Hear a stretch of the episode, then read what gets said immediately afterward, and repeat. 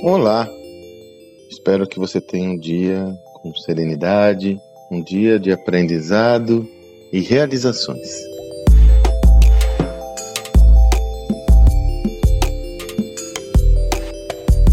Não é de hoje, eu até comentei num dos áudios dessa semana, não é de hoje que eu desenvolvo iniciativas relacionadas à mentoria, enfim, é voluntária. A Endeavor mesmo, eu já estive mais ativo, mas fui mentor da Endeavor de 14 anos, enfim. Eu aprendi uma coisa que essa semana novamente surgiu como perspectiva.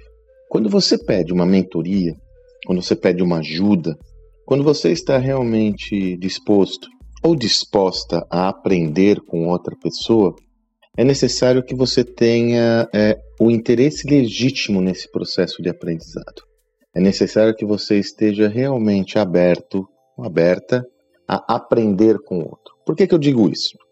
Não são raras as situações, não são raras, onde o empreendedor, a empreendedora pede uma mentoria não para aprender, mas para corroborar a sua tese.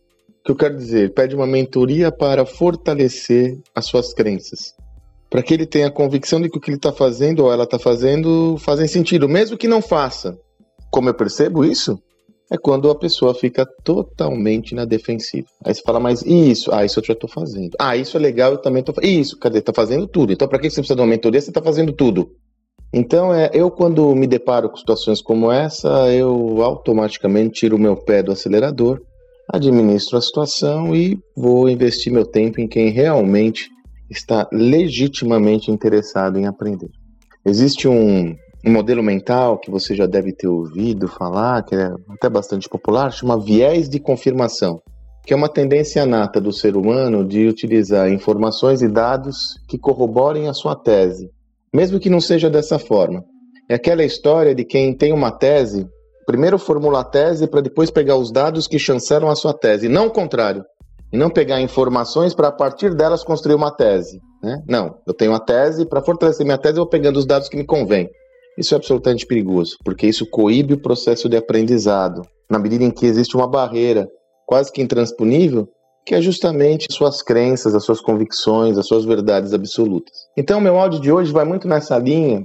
Se você deseja realmente aprender com outro, se você deseja realmente se aconselhar com alguém, você tem que estar legitimamente interessada, interessado nesse processo com abertura e muita, como eu sempre digo, coragem de confrontar suas próprias crenças e humildade de saber que você deve aprender. Do contrário, não perca seu tempo.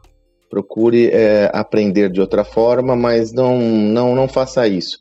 Você vai estar tomando o tempo de outra pessoa e, mais do que isso, desperdiçando o seu tempo.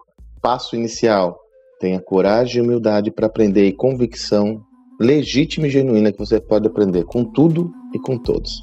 Espero que você tenha um excelente dia e até amanhã.